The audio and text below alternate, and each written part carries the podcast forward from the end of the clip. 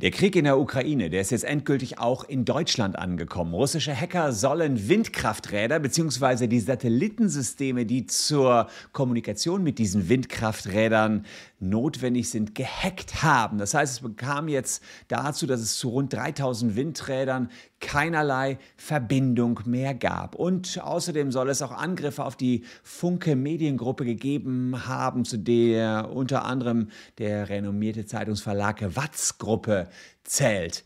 Ähm, darüber hinaus haben Hacker weltweit auch direkt zum Gegenschlag ausgeholt. Anonymous, das Hacker-Kollektiv, hat gestern ganz offenbar russische Fernsehsender gehackt und dort Bilder des Krieges über den Bildschirm flimmern lassen. Ihr wisst, dass Wladimir Putin das Ganze nicht als Krieg nennt, sondern als militärische Sonderoperation. Umso schlimmer, dass jetzt seine Bürger doch Bilder des Krieges zu sehen bekommen haben. Was da in Deutschland los ist mit den Hacks, welche Bedrohung auf uns zukommen kann, bei sowieso schon in die Höhe schießenden Öl, Benzin und Gaspreisen und was Anonymous hier angezettelt hat und warum das nicht immer gut ist, wenn hier Hacker sich in diesen Krieg einschalten, zeige ich euch in diesem Video.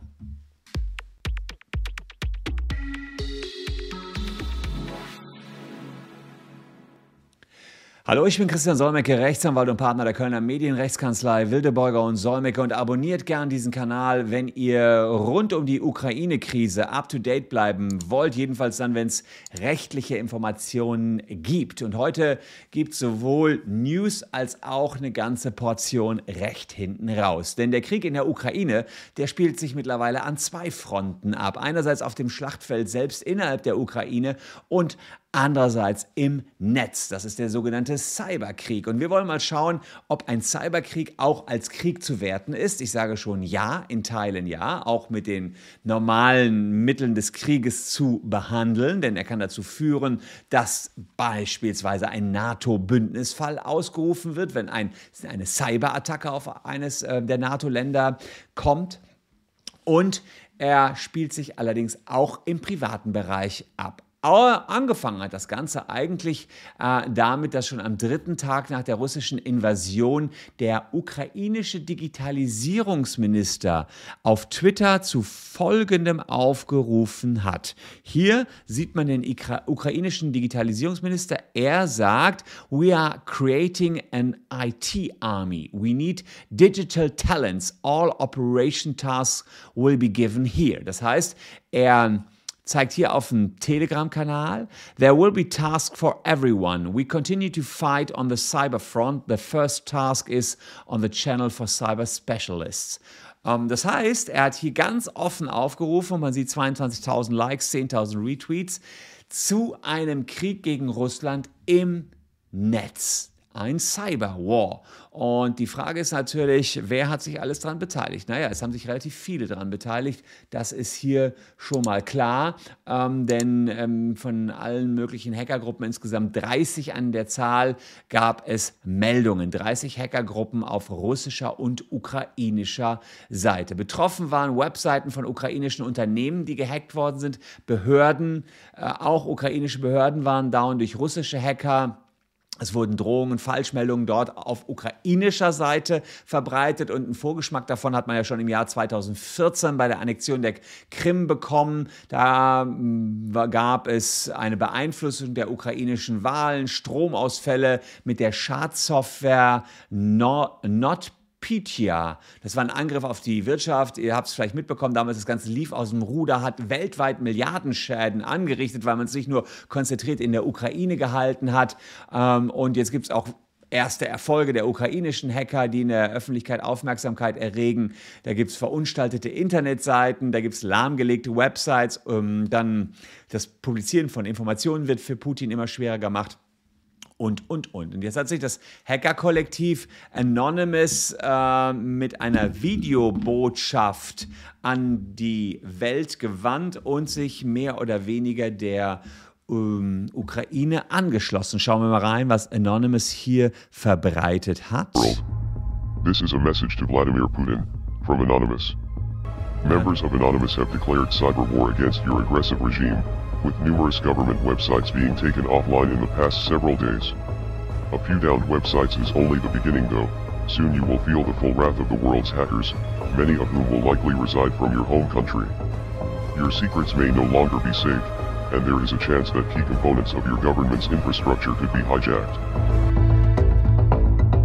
Also das ist äh, die Botschaft von Anonymous an Wladimir Putin äh, schon vor ein paar Tagen gewesen. Damit haben sie sich offiziell quasi in den Krieg mit eingeschaltet. Anonymous ist ein mehr oder weniger loser Zusammenschluss von Hackern, die jetzt sich auf die Seite der Ukraine gestellt haben und ähm, auch Anonymous Deutschland hat das Ganze kommentiert, wenn man auf dem auf dem auf der Twitter-Seite von Anonymous Deutschland ist, sieht man, dass die die Erfolge, also aus Sicht der Hacker natürlich die Erfolge, aus Sicht der Russen, ähm, ja, weiß ich nicht, was, was die dazu sagen, äh, dann äh, hier kommentieren und sehen hier, das Kollektiv Anonymous befindet sich offiziell im Cyberkrieg gegen die russische Regierung. Sieht man also hier und auch das wird wiederum von vielen Menschen geliked. Und das ähm, beste Stück aus Sicht von Anonymous ist das, was gestern passiert ist. Äh, schauen wir auch mal rein rein. Man sieht jetzt hier abgefilmt, also bestätigen kann ich das nicht, das ist jetzt äh, Anonymous weltweit, abgefilmt einen russischen Fernsehsender und da dürfte ja eigentlich nichts vom Krieg zu sehen sein, ähm, irgendwo in einem Raum und wir gucken mal rein. Das sieht also ganz klar, dass man jetzt hier ähm, da tatsächlich äh, äh, offenbar Bilder sieht. Ich bin mir nicht ganz. Ah, da jetzt kommt die. Mal.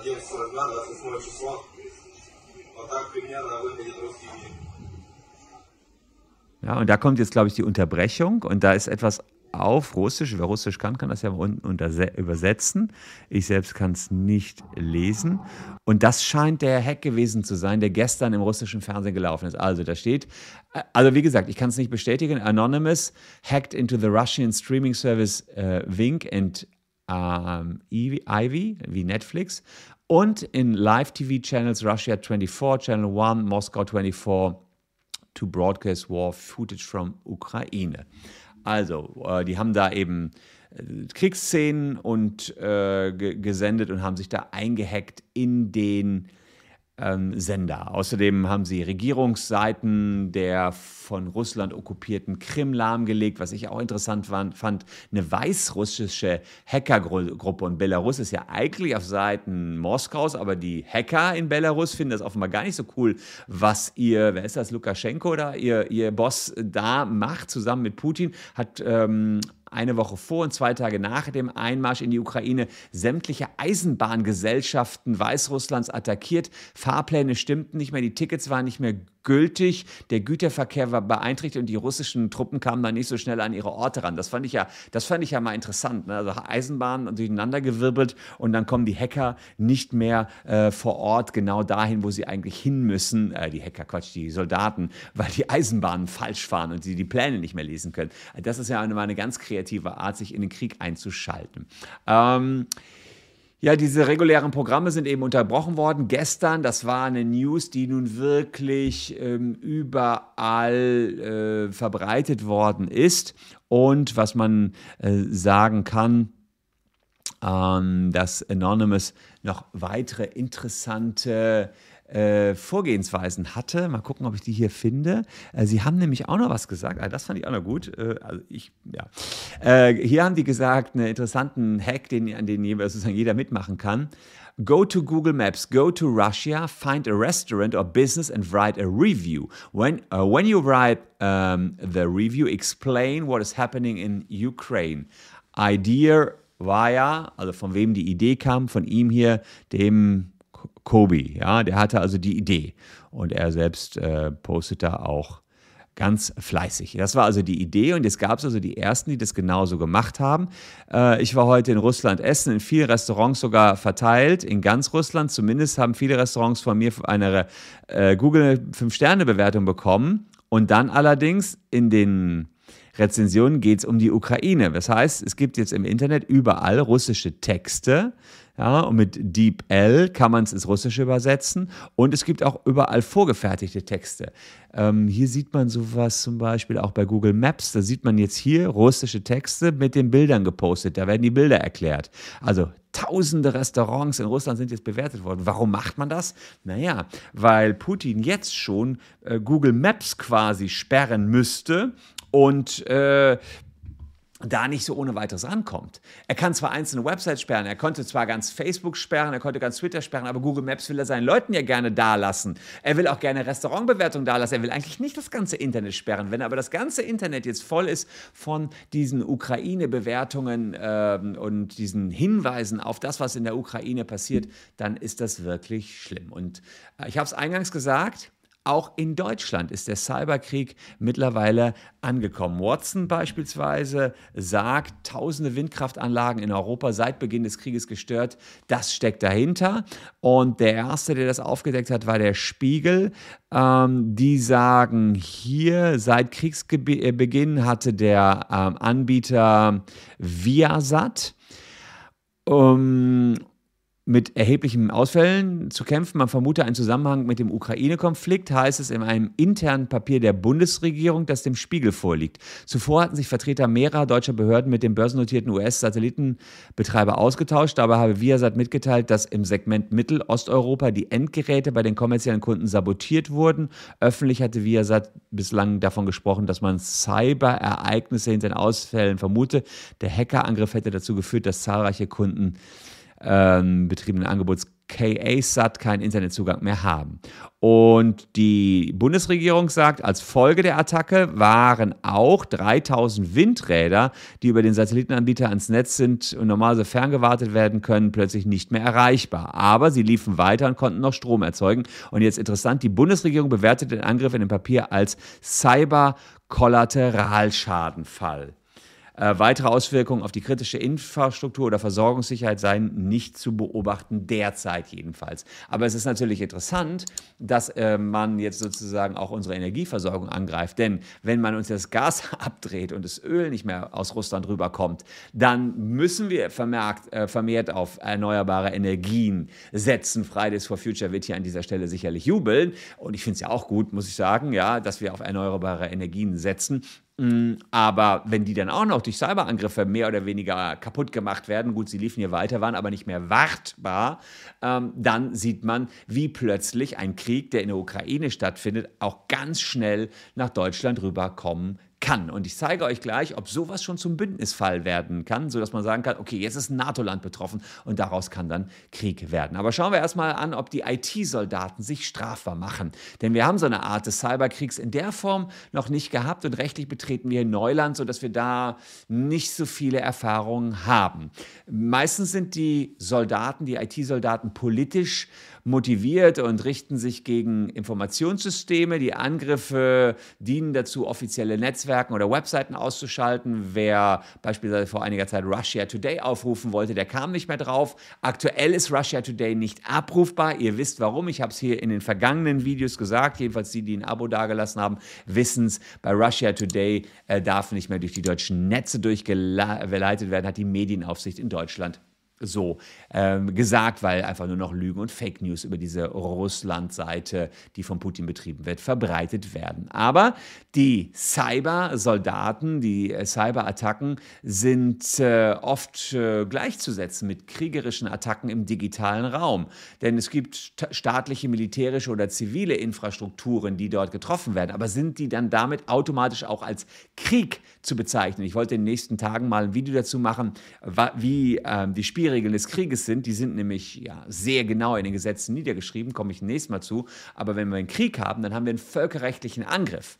Und äh, die Frage ist, ist das, was Anonymous macht, hier im Krieg, ist das ein Cyberwar?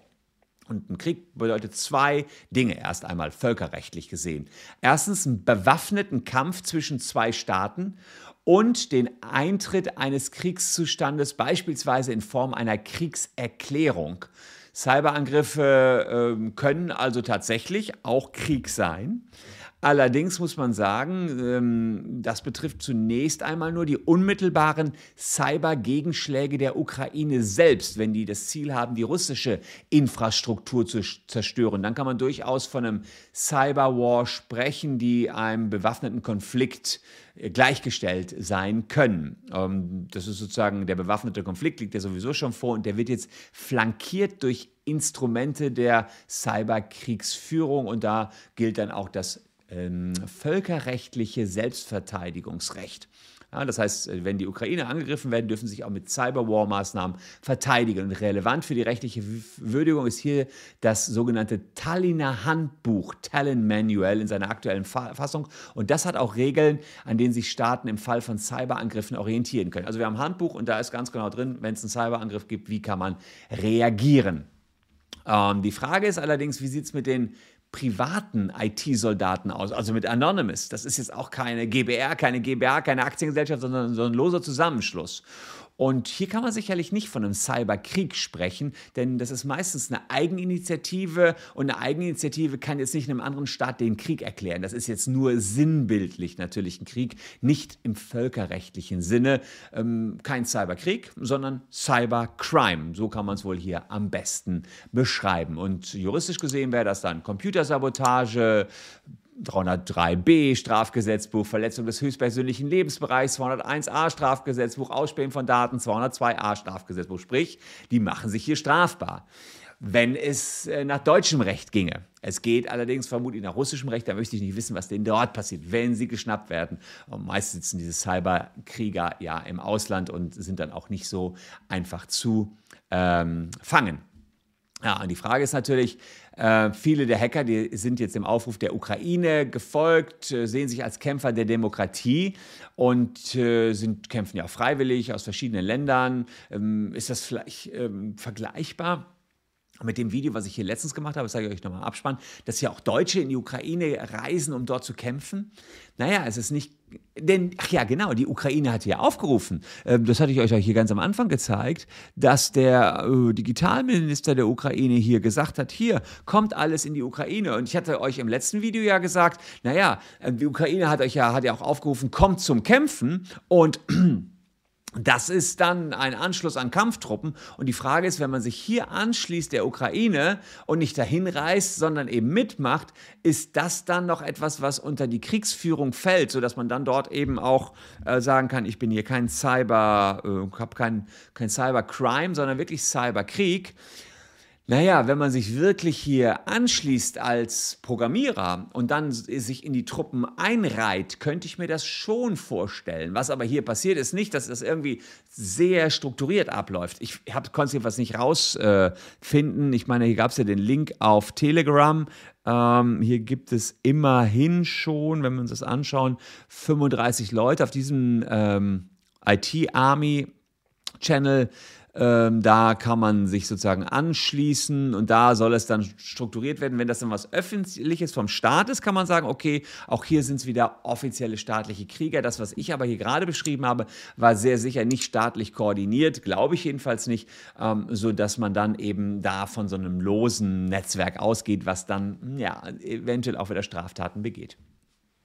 So heldenhaft diese Formierung der IT-Armee natürlich auch aussieht, birgt sie auch viele Risiken. Erstens, es könnte zu einer Eskalation kommen. Die NATO hat nochmal gesagt, dass Cyberattacken prinzipiell den Bündnisfall auslösen können. Sprich, wird jetzt Deutschland attackiert, weil sich irgendwelche Leute äh, bemüht fühlen, Russland sich anzuschließen und dann unsere Solarenergie und unsere Windkraft angreifen, dann könnte man sagen, das ist ein Angriff auf Deutschland und dann würde der Bündnisfall ausgelöst und dann wären wir in einem echten Krieg. Dann würde die NATO nicht nur cybermäßig zurückschießen, sondern sie würden auch ihre Panzer dann nach Russland schicken. So schnell machen sie es nicht, das wisst ihr. Äh, NATO-Generalsekretär Stoltenberg hat gesagt, wir halten uns so weit wie möglich davon zurück. Wir wollen da nicht reinsteigen. Putin selbst sagt, die, die NATO ist schon längst im Krieg. Sie hat Waffen hier geliefert an die Ukraine. Sie stützt die Ukraine. Sie hat Sanktionen gegen Russland verhängt und schon diese Sanktionen sind ein Kriegseintritt, eine Kriegserklärung der NATO NATO. So sieht es Wladimir Putin. Er reagiert aber noch nicht darauf. Und die NATO sagt, naja, sollten wir Cyberattacken größerer Art gegen einen NATO-Verbündeten wie beispielsweise Deutschland erleben, ist das ein Kriegsangriff auf dieses NATO-Land.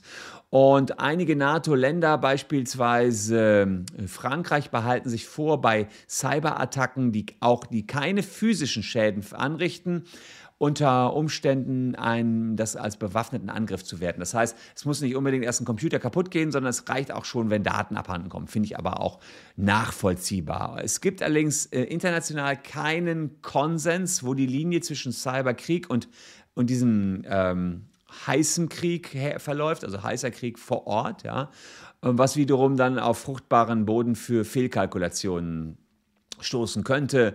Das heißt, äh, hier könnte vieles missverstanden werden. Also das ist wieder die Gefahr, wenn sich hier private Institutionen irgendwie einhacken. Man könnte jetzt sagen, okay, das war jetzt ein Angriff von Deutschland. Könnten auch die Russen sagen, jetzt ballern wir zurück. Da haben die uns gehackt. Das war dann Anonymous Deutschland beispielsweise. Die haben uns gehackt und jetzt wird zurückgeschossen. Also auch nicht, äh, ganz ehrlich, nicht ganz unheikel, was hier passiert. Außerdem werden Administratoren auf bestehende Lücken aufmerksam gemacht. Das heißt, die Russen sehen jetzt, ah, so sind die bei uns in die Systeme eingedrungen, dann machen wir die Lücke mal schnell dicht, weil die Systeme vielleicht kompromittiert worden sind. Und das ist wiederum doof, weil vielleicht unsere Geheimdienste schon längst in diesen Lücken drin hingen und jetzt diese Lücken geschlossen werden. Damit könnte das am Ende sogar kontraproduktiv werden, wenn man hier Cybermaßnahmen auf privater Natur ergreift.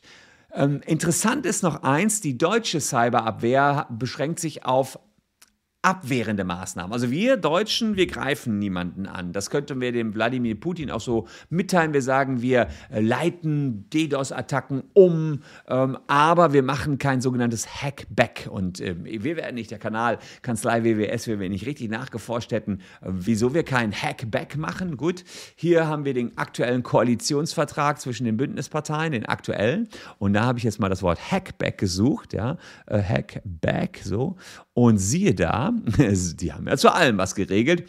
Ähm, hier geht es um Sicherheitslücken, IT-Sicherforschung und dann Hackbacks lehnen wir als Mittel der Cyberabwehr grundsätzlich ab. Nicht vertrauenswürdige Unternehmen werden beim Ausbau kritischer Infrastruktur nicht beteiligt. Also kein Hackback in Deutschland. Werden wir hier angegriffen, sieht es nicht so aus, dass wir zurück angreifen und da irgendwas lahmlegen. So sieht es jedenfalls der Koalitionsvertrag aktuell aus aus äh, vor und insofern frage ich mich allerdings, ob es vielleicht einen Kurswechsel jetzt doch geben kann. Denn wenn wir schon Waffen in die Ukraine liefern, warum sollten wir dann nicht auch, wenn wir gehackt werden, zurückhacken und zurückangreifen? Sollte die Bundesregierung vielleicht auch noch mal drüber nachdenken. Aber da will ich mich raushalten. Das ist wiederum große Politik. Ich wollte euch den großen Scope insgesamt darum nur mal zeigen. Würde mich freuen, wenn ihr mich dafür mit einem Abo belohnt. Ich äh, habe ja versucht, die ganzen verschiedenen Themen, die hier rund um den Ukraine-Krieg auf dem Tisch liegen, so ein bisschen rechtlich einzuordnen. Werde auch weiter dranbleiben, obwohl ich hoffe, dass ich das nicht mehr so lange machen muss. Befürchte aber schon, dass es noch eine ganze Zeit so weitergehen wird. Deswegen, das Abo lohnt sich ganz bestimmt und es lohnt sich auch noch der Konsum von diesen beiden Videos. Morgen gibt es dann das nächste hier auf dem Kanal. Danke, dass ihr heute meine Gäste wart. Wir sehen uns morgen an gleicher Stelle schon wieder. Tschüss und bis dahin.